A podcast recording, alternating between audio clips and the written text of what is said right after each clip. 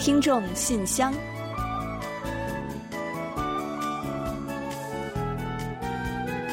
传递温情，分享感动。听众朋友们，大家好，我是李璐，欢迎收听《听众信箱》节目。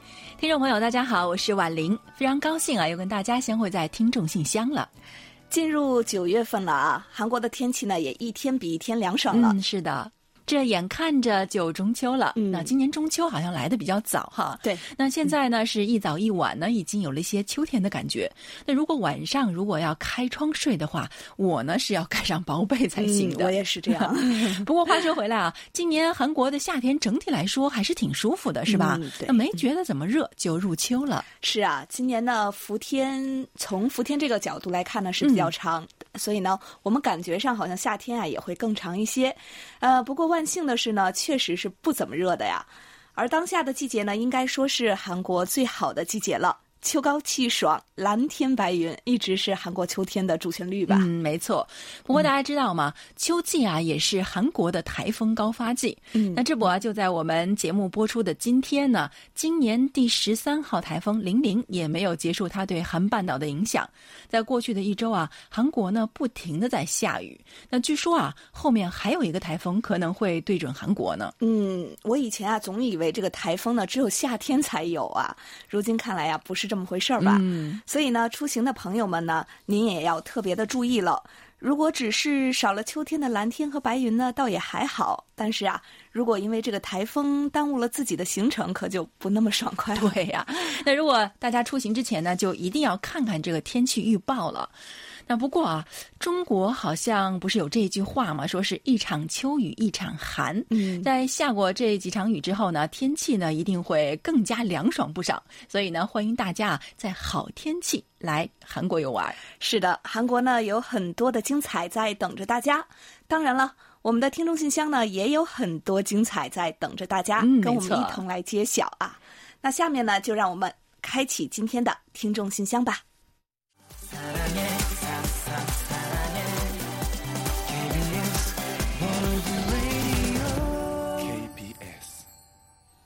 好的，欢迎回来。您现在正在收听的是韩国国际广播电台的听众信箱节目。接下来，我们为您预报一下今天节目将播出的主要内容。我们这一期节目呢，依然还是有韩广动态、来信选读和生日祝福等几个小栏目。在生日祝福栏目中呢，我们将一起分享一段落银虎听友提供的人生感言。另外，在生活的发现栏目中啊，我们要为您介绍的是流畅听友提供的生活小智慧。冰箱里面这样的菜千万别吃。本月的专题讨论话题，请您聊一聊对网红现象有何看法？嗯，有问必答，回答的是台湾李志宏听友提出的有关韩国水塔研究中心的问题。节目最后的点歌台栏目啊，要播放的是 Takashi 听友点播的一首歌曲。好了，节目呢就先预告到这儿，欢迎您继续收听。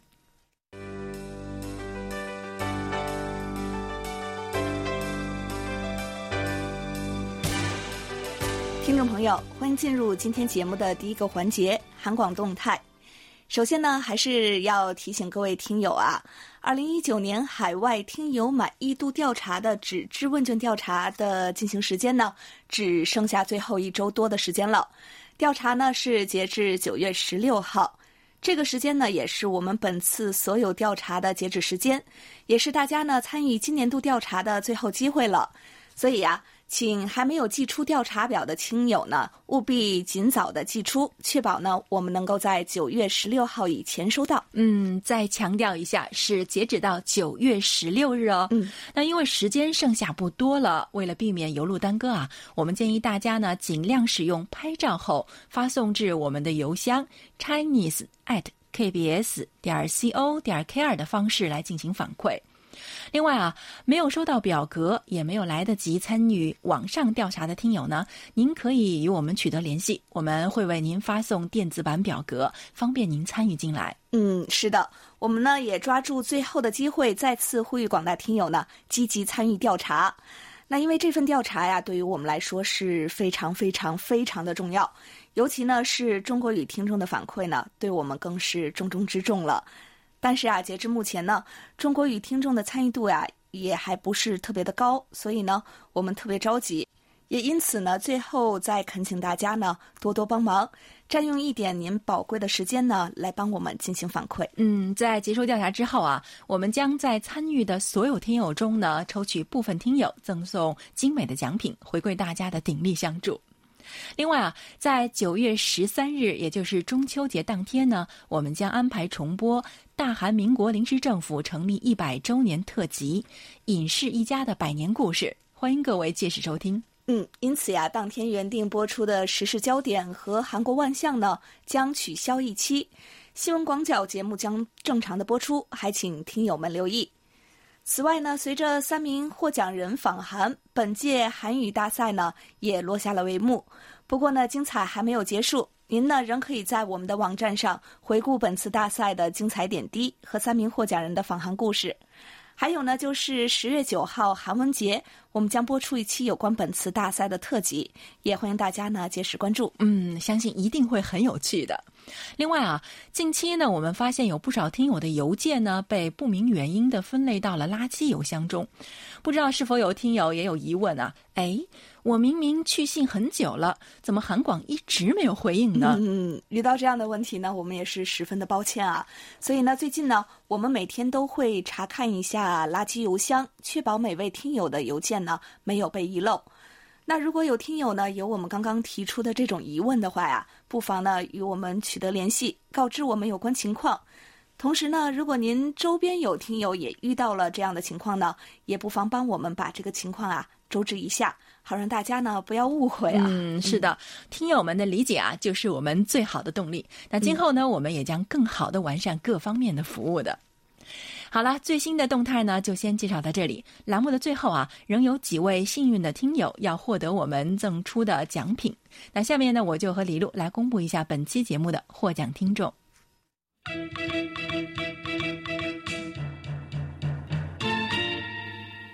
幸运听众是澳大利亚的经典之下听友，热心听众是山东省青岛市的梁显金听友。接下来呢是参与奖获奖听众，获奖听众是湖北省黄冈市的狮子航听友，广东省茂名市的刘伟听友。恭喜以上获奖的朋友们！那衷心的感谢你们对于韩广节目的关心和支持哦。当然，也希望广大的听众朋友们能够多多支持我们的节目，给我们多来信、多反馈和我们多互动。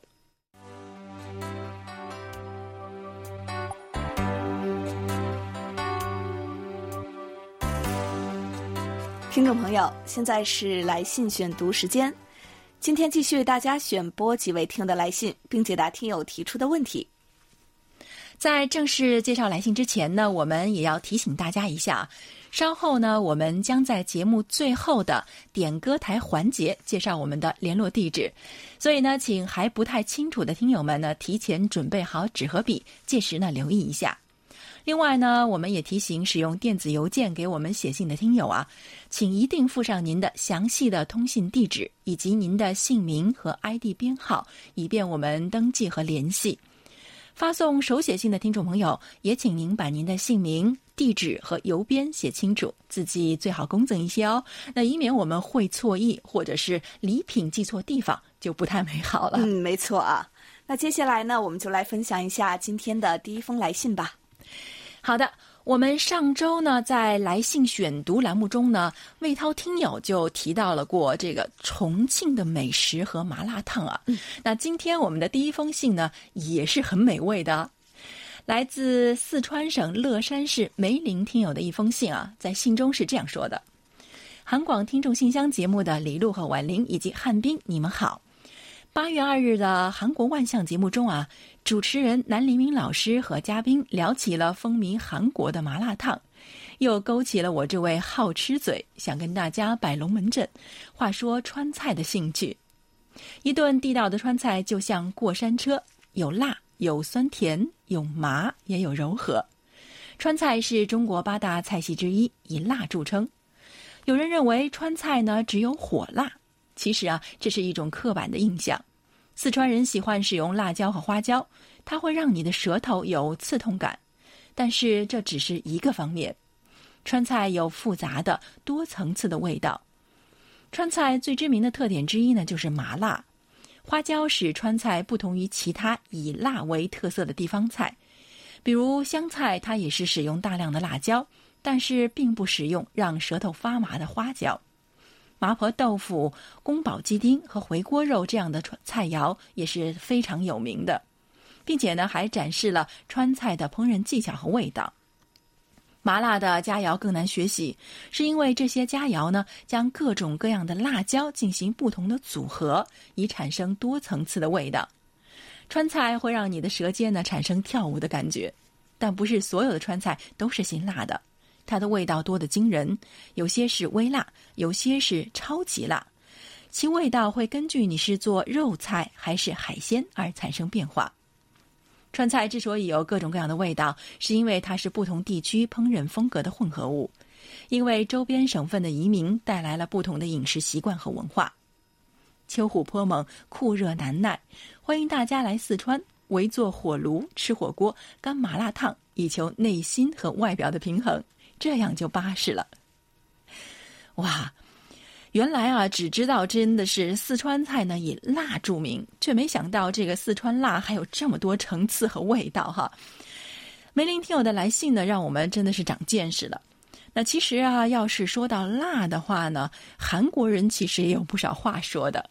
那韩国菜呢，素多是辣味儿，像各种泡菜啊，各种辣酱，也都是韩国料理的主要元素。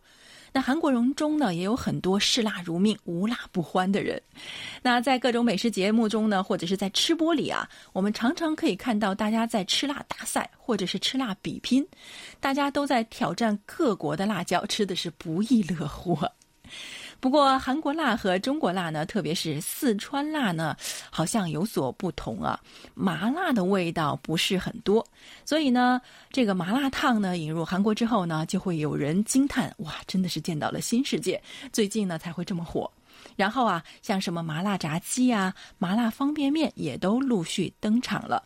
前不久啊，居然麻辣味儿的冰激凌也出现了呢。哎，这么下去，我就想，这说不定连中国人都要跑韩国来尝尝辣味儿了呢。那不管是中国辣呢，还是韩国辣，无论是啊酸甜还是苦辣，只要大家都能吃得开心、吃得快乐就好了。好，感谢梅林听友的来信。嗯，刚才听的这口水是要下来了，是吧？太有画面感了，太刺激味蕾了。是的，啊，我也希望呢有机会啊，早日的尝一尝咱们这个正宗的川菜，嗯，尝一尝这个川辣。好，那接下来呢，我介绍一下山东青岛梁显金听友的一封来信。嗯，他在信中啊是这样说：“韩国国际广播电台中国语的工作人员，你们好，我是山东青岛的听友梁显金，今年二十五岁。由于柜台工作人员太过激动了，忘发调查表附件之后呢，又及时的补发，并说对不起。嗯，其实严重了啊，抱歉呢就可以了，没关系的，我已经将表格填好了。”嗯，呃，首先呢，要特别的感谢梁显金听友。然后呢，呃，我觉得也有必要呀，要跟大家来解释一下这是一个什么情况啊。嗯，其实呢，前几天呢，我们收到了梁显金听友的一封电邮，他在信中说呢，听说我们希望能够有更多的海外听众参与此次的满意度调查。所以呢，如果方便呀，可以将调查表通过电子邮件发送给他，他呢来帮我们打印出来进行反馈。那当时呢，这封邮件啊是我来回复的，因为大家呢都知道，我们特别盼望呢能够有更多的听友来参与此次调查。所以啊，我当时呢特别激动的就给梁听友回复了邮件，然后呢洋洋洒洒的写了一大堆，结果呀发这个电子版调查表附件的事儿呢，我就给忘了。当时点完这个邮件发送的按钮的一瞬间呀，我就想起来了。然后呢，当时一想，哎，坏了。然后呢，马上再给梁天友补发了一封邮件，向他解释说呢，自己太激动，不小心给遗漏了，所以呢，也说了对不起。然后呢，就有了刚刚梁天友来信中的这段内容了。嗯，大家这下清楚了吧？来龙去脉。那总之呢，我们真的是特别特别的感谢梁显金听友啊！您发来的调查表照片呢，我们也都完好的收到了。同时呢，我们也呼吁呢，更多听友能够像梁听友一样，以这种方式呢参与进来，帮助我们。呃，梁听友呢在信中啊还说啊，对其中一个问题想补充一下。在表中呢，我填写收听柜台的节目时间已经有七年了，但是呢，期间断断续续的没能长时间持续的收听。要是诚恳的说呢，我只收听柜台的节目有三年。为什么呢？七年前我是名高中生，在我的软磨硬泡下，家里给我买了一台廉价的收音机，但是带有短波波段。那是我第一次调到柜台的节目上，但是由于收音机的性能实在是太差。柜台的信号忽大忽小，像跟我玩捉迷藏似的。我断然不能长时间完整的收听柜台的节目。这种情况一直持续了四年。后来上了大学，自己又购买了一台名牌的收音机，忽大忽小的声音减轻了很多，甚至能完整的收听。我实在是太高兴了。但是呢，由于课业任务重，事情也多，只能在闲时收听柜台的节目。大四那年，我一狠心。购买了一台数字调谐收音机，调到柜台的频率也更方便了。现在工作了，下班后打开收音机，一般都是直接调到柜台的频率。不过呢，有时候加班就只能在第二天早上收听了。哎呀，不小心啰嗦了这么多，就先写到这儿吧。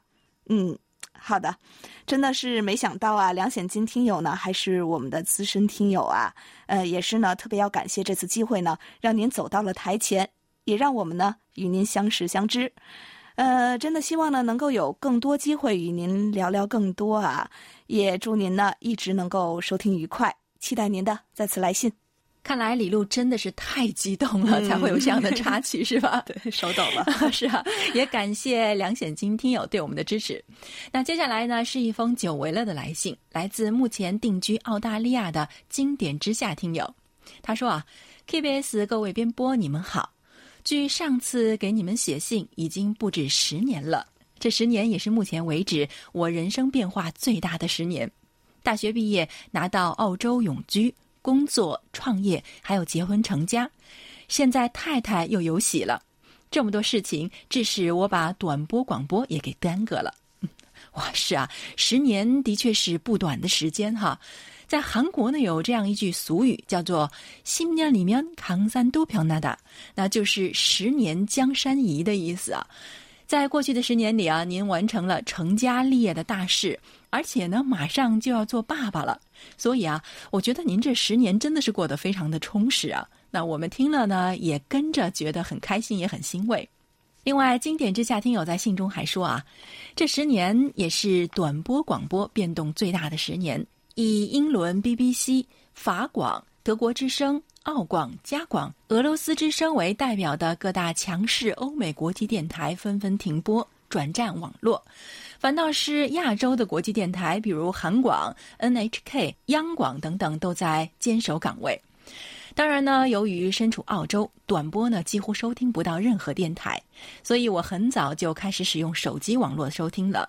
目前是通过播客订阅下载收听韩广，尤其是听众信箱节目。从二零一五年开始我就恢复收听了，至今一集未落下。那二零一五年开始啊，我就一直想给你们写信，一拖呢又是四年，到今天才写。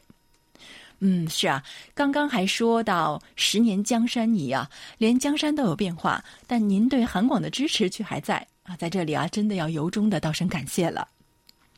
他还说啊，其实我也算和韩国有一些缘分了。那主要是源于我太太，我和她在这个澳洲结识。她呢也是来自中国大陆的。她在大学曾选修韩语，非常喜欢看韩剧。她说呢，目前能听懂大约百分之七十的韩语。早些年，她曾经在机场商店工作过，不时会有韩国游客路过，她基本能听懂他们的交谈哦。不过，可能是因为自信不够的缘故，还不敢说韩语，只能用英语回复他们。哇，看来啊，真的是不是一家人不进一家门呢？这不仅是您跟爱人的缘分，也是您二位啊跟韩广、跟韩国的缘分啊。那还有，我觉得如果能听懂百分之七十的韩语啊，真的已经是非常棒了。跟韩国人交流呢，应该不会有问题。您可以啊，建议太太以后见到韩国人用韩语跟他们聊聊，说不定还能交到好朋友呢。经典之下还在信中说啊，今年初呢，我曾经回国一个多月，期间呢用短波再次收听到了柜台的节目，十分的激动。二零一九年一月一日元旦晚上，中国时间十九点三十到二十点三十，我用九七七零千赫收听了柜台的新年特别节目，内容呢是回顾南北关系及展望。哇，您对韩广对短波是真爱没错了啊！隔了这么长时间还记得这么清楚。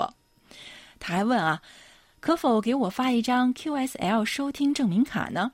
下个月我将在短暂回中国一周，能让我最期待的就是继续用这个短波收听柜台的节目。今后呢，我会争取多多给你们写信。另外啊，我太太问是否有这个韩语学习书可以赠送，那谢谢了。嗯，QSL 卡呢？嗯，当然没问题啊，您一定会收到的。因为啊，我们本期的幸运听众获奖者就是您呢，您很快会收到我们为您挑选的精美礼品。韩语教材啊，其实之前呢，我们已经是赠送完了。那为了满足您的要求呢，我们试着到仓库去找了找，哇，真的是您运气好啊，结果还发现了两三本。那我们一定会一起为您寄上的。另外啊，那我们其实有很多听友，就是特别是学习韩语的听友啊，都是在收听我们的看韩剧学韩语节目。您的太太如果感兴趣啊，可以收听一下。我们目前的主持人可是资深的播音员哦，有时间多写信给我们吧。还有啊，祝您的太太能够快乐健康的度过孕期，也祝二位啊能够迎来一个聪明健康的宝宝，为您的生活锦上添花。嗯，谢谢经典之下朋友啊，呃，您这个网名啊，听起来可就有一点那个短波资深听友的那种感觉。没错，嗯，最近呢也是来了很多的新朋友啊，不过确切的说呢，应该是新的老朋友们啊，我们呢特别的高兴，希望呢能够一直与大家保持这种联络。那接下来呢，还有一封老听友的来信啊，他是陕西省西安市的郭慧民听友。他说：“对听众信箱开始之前的小小插曲，韩国垃圾分类发表一点自己的看法。伴随着城镇化的进程，城市的人口会快速增加。由于人类的起居，每天会产生大量的垃圾。这些废弃的生活垃圾每天会产生大量的有害物质，直接或间接危害人们的身体健康。实现垃圾分类、回收再利用、科学管理迫在眉睫。”实现垃圾分类是管理层最为头疼的事情，需要消耗大量的人力和物力，而且还无法达到预期的目标。如今人们再次将垃圾分类提到日事历程，可见垃圾分类极其重要，关系到我们的子孙后代面临的生存问题。在我的印象中，垃圾分类经历过好多次了，由最初的垃圾露天填埋，到今天装袋清运管理。在本次听众信箱垃圾分类节目中，提到了上海小伙为垃圾分类的烦恼，造成了都是垃圾惹的祸的故事。在听众信箱听到了韩国的垃圾分类成功经验，非常的鼓舞我们。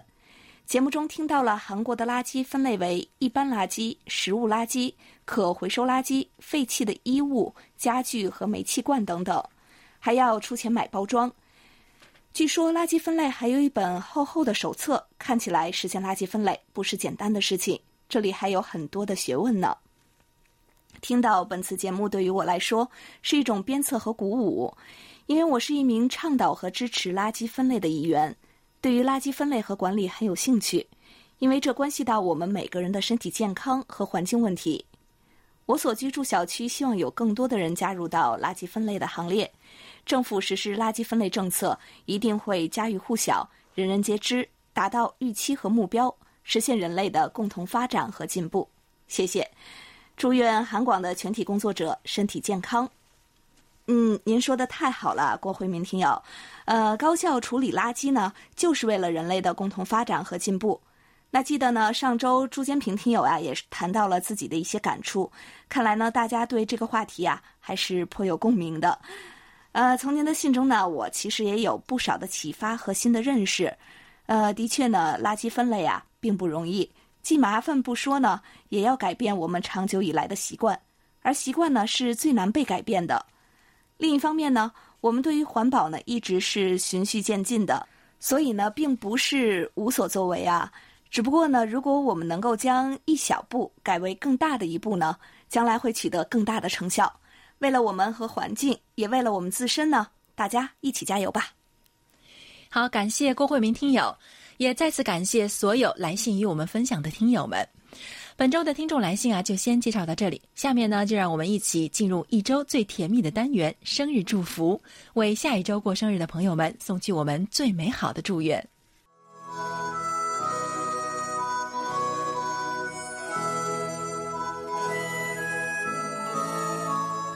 每个生命都是独特且美丽的，组合在一起，共同谱写出了一曲婉转动听的生命之歌。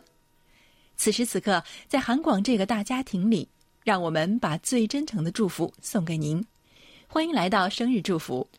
首先呢，我们送给即将过生日的听友们一段由陕西省咸阳市洛营湖听友提供的人生感言：好心态。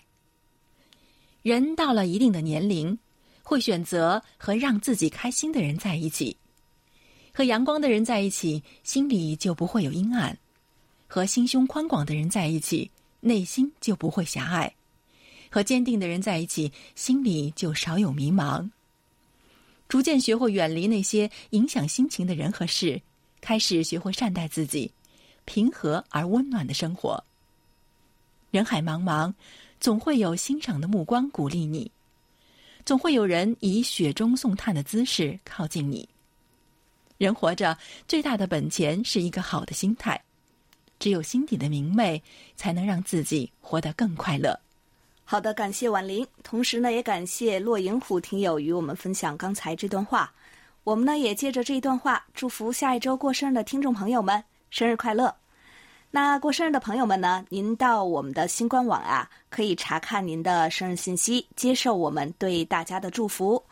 如果广播前还有朋友没有在我们这里做过生日登记，请将您的生日、地址和姓名的详细信息发送给我们。这样呢，您不仅可以收到我们的生日祝福，还有机会获得生日月份由我们送出的一份精美的生日礼品。嗯，接下来啊，我们就把这首由 XO 演唱的《三六五》送给九月一日到九月十三日过生日的所有听众朋友们，真心祝福你们每一天都快乐，每一天都有好心情。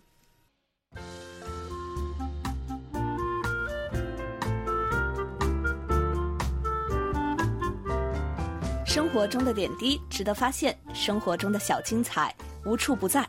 让我们做您的小助手，带您去了解生活中那些您不熟识的小窍门、小秘诀，给您的日常多一点温馨的提示。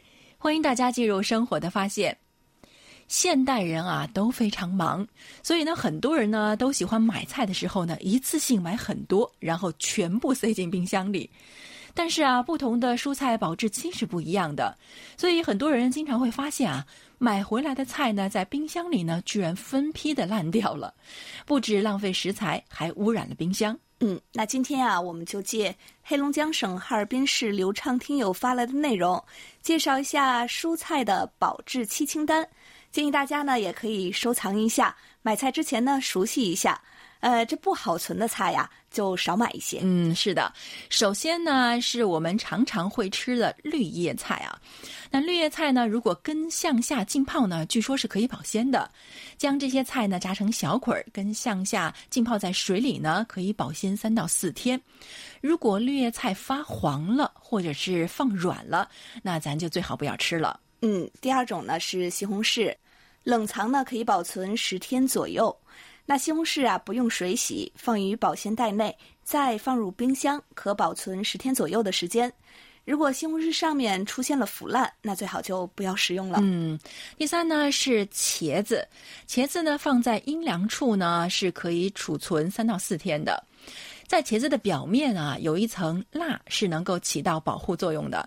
所以呢，如果茄子买回家呢，先不要着急着洗，您可以套一层保鲜膜，然后呢放在阴凉处储存它。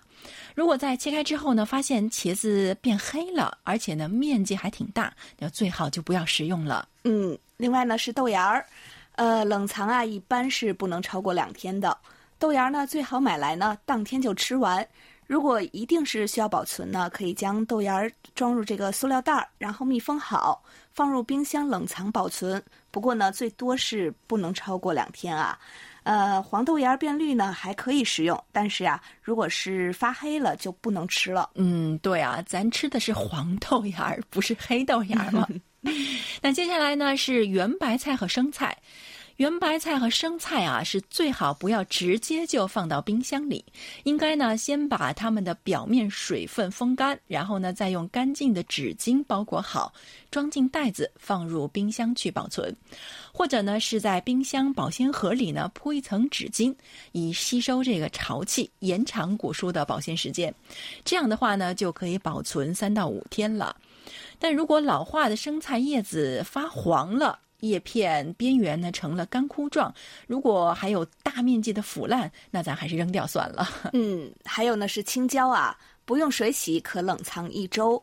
青椒呢沾水以后会变质，保存前呢不要用水洗，直接擦干以后呢放入保鲜袋内，再存放于冰箱，可以保存一周左右的时间。发黄变软的这个青椒呢是腐烂了啊，不宜食用。嗯，南瓜呢，大家都挺喜欢吃啊。没切过的整个南瓜呢，你只要放在通风阴凉处，就可以保存两个月左右，还是挺长时间的。但如果切开了的话呢，就应该把这个瓤挖掉，然后呢再装入保鲜袋，放入冰箱里去储存了。最好呢要在一两天内吃完。如果表皮和内部出现了腐烂呢，是不能吃的啊。嗯，还有洋葱，通风处呢可以贮藏很长的时间。将买来的洋葱头晾干，放在凉爽、干燥、通风的地方即可，能贮藏比较长的一些时间。如果用这个塑料袋包住，或者是放入冰箱，反而呢会让这个洋葱容易闷软、变质和发芽。不过呀，发芽的洋葱呢可以吃，部分腐烂的洋葱呢清除这个腐烂的部位以后呢也可以吃。但是呢，如果这个腐烂面积过大了，就不要吃了。嗯，接下来呢，就是妈妈们的最爱胡萝卜，动不动就让孩子吃 胡萝卜。是啊，那可以将胡萝卜直接放在通风处，或者呢，将胡萝卜的头部切掉，然后呢，放入冰箱冷藏就可以了。胡萝卜呢，本身是一种非常耐储存的蔬菜，保质期是很长的。在发芽但是没有腐烂的前提下呢，胡萝卜除了营养成分会降低一些之外呢，还是可以吃的。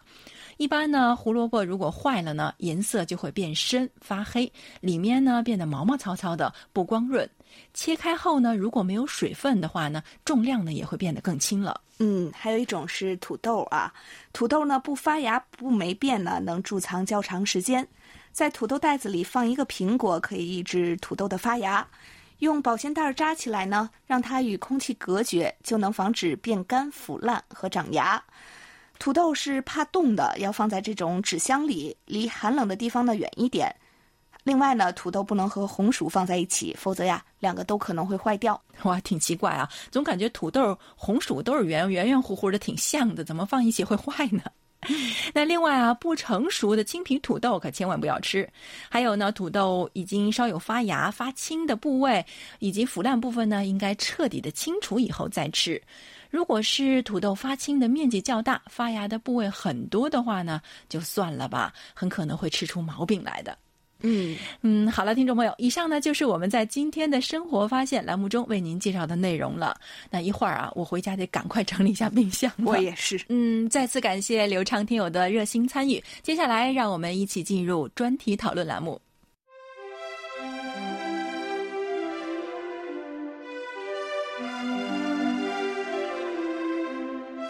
欢迎进入我们为您安排的专题讨论栏目。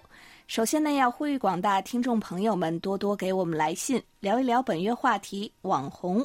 下面呢，我们先来为您介绍一下十月份的讨论话题内容。十月份的话题是啊，近年来道德绑架屡见不鲜，各种事件也引发了不小的争议。真正的捍卫道德和道德绑架的区别在哪里呢？社会上常见的或者是您遭遇过的道德绑架都有哪些？道德绑架产生的原因在哪里？您认为应该如何看待和应对道德绑架呢？嗯，怎样才能建立一个更加文明和和谐的社会呢？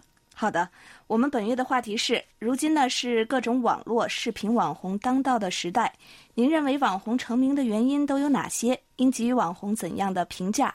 应该怎样做才能规范网络世界，让网红成为引导社会风气的正能量？好，接下来我们就一起进入今天的专题讨论。今天啊，要跟大家一起分享的是中国辽宁省李洪武听友的看法。网红是网络红人的简称。近来，中国国内互联网上的网红，更多的指的是一些为了出名、不惜整容和炒作、快速消费自己的年轻人。他们在网上被热议的同时，也在潜移默化中影响着年轻人的价值取向。有人指出，国外网友追捧的网红，多是凭借一己之力影响社会的人。无论在哪个环境里，人们都会认同这种有真本事、真见解。又有勇气去付诸实践的人，但中国国内的诸多网红却是给人扭曲的感觉。相较于很多人来说啊，他们懂得利用互联网获取关注，纵然千姿百态，但最终表现出来的却是扭曲的价值观。有调查显示，百分之七十九点九的受访者认为，网红就是为了出名、各种博上位的年轻人。在百分之四十三点八的受访者印象里。网红是通过整容、撒谎包装自己的骗子。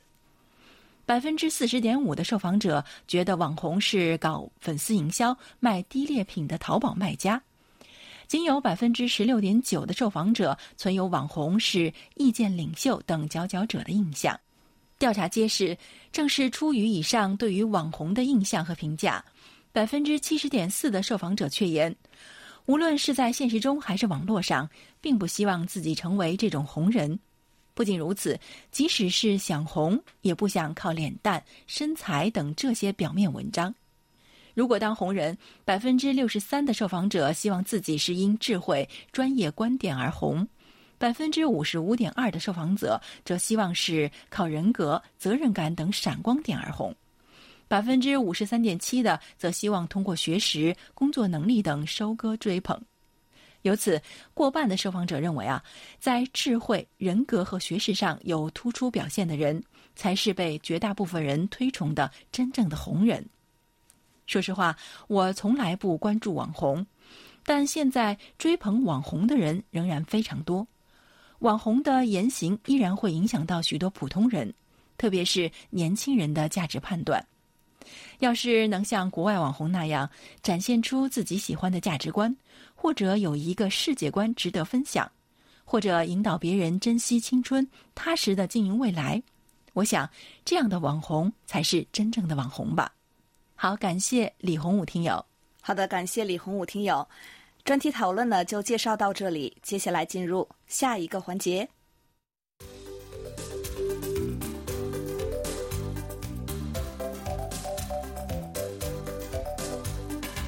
有问必答。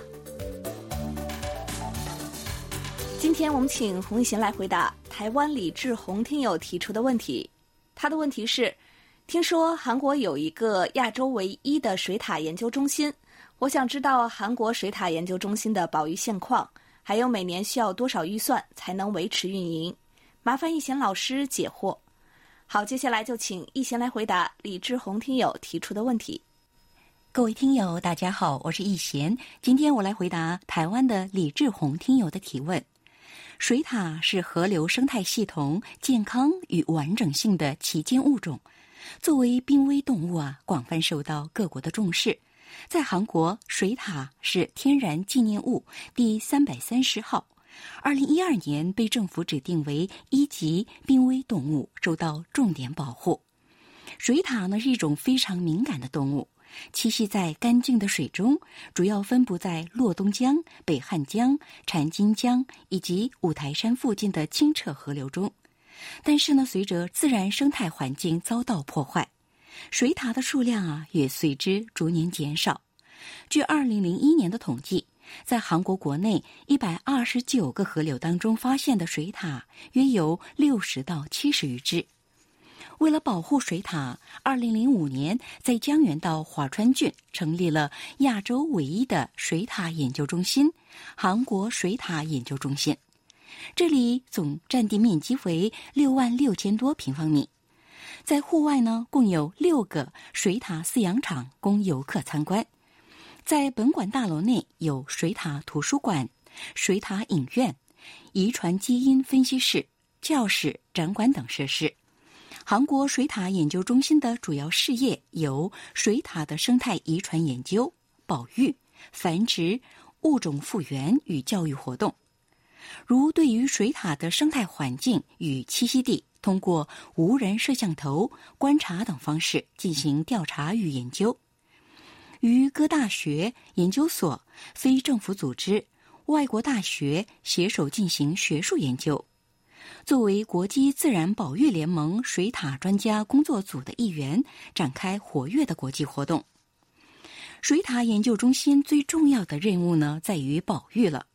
除了在研究中心的饲养场哺育小水獭，还将受伤或脱离族群的水獭送到研究中心接受治疗与人工饲养，并经过训练和在体内插入芯片以后，让痊愈的水獭回归自然，然后通过无线追踪进行调查。得力于韩国水獭研究中心的努力，韩国的水獭数量呢正在逐年增加。二零一六年，水獭还在首尔汉江首次被发现，备受关注。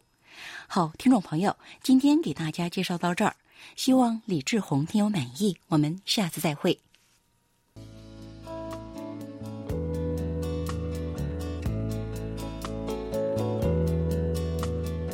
节目最后是点歌台栏目。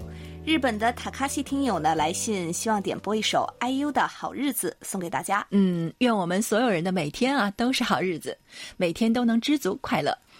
另外，在欣赏歌曲之前呢，我们也要再提醒大家一下啊，您可以在应用市场下载我们的 APP KBS World Radio On Air 和 KBS World Radio Mobile，利用手机或者是平板电脑来收听韩广的各档节目。同时呢，我们也来播报一下韩广的联系方式。来信请寄韩国首尔市永登浦区汝矣岛洞汝矣公园路十三号 KBS 韩国国际广播电台中国语组，邮编是零七二三五。嗯，我们的电子邮件地址是 chinese at kbs 点 co 点 kr。上网收听的听众朋友们，请记住我们的网址 word 点 kbs 点 co 点 kr 斜杠 chinese。好了，听众朋友，到此呢，本期听众信箱节目就在 IU 演唱的《好日子》这首歌曲中结束了。非常感谢大家将近一个小时的陪伴，同时呢，还要感谢参与今天节目的各位听友，与大家共享您的所见所闻所感。也欢迎大家继续给予我们鼓励与支持，给我们多来信，多提宝贵的意见和建议。伴随着美妙动听的歌曲，我们韩国国际广播电台一个小时的中国语节目啊，就全部播送完了。主持人婉玲和李璐在韩国首尔，祝大家周末快乐。我们下周再会。